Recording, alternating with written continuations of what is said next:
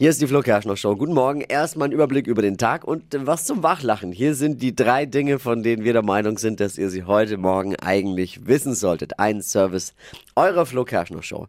Der frühere Butler von Lady Di glaubt, dass Prinz Harry von Meghan eine Gehirnwäsche unterzogen bekommen hat. Was? Oh. Mittlerweile sagt er, sind die beiden nur noch wegen der Kinder zusammen.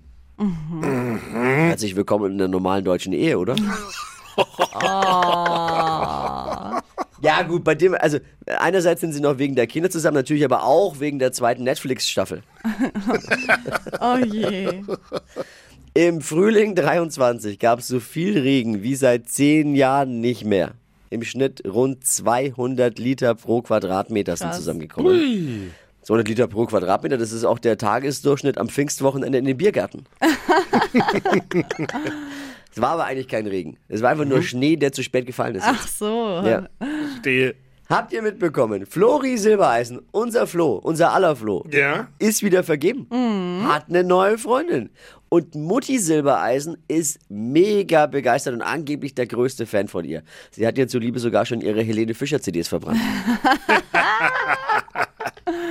ich glaube, äh, sie ist so begeistert, sie hat schon gesagt, wenn der Flori seine neue nicht heiratet, dann macht sie's. Oh.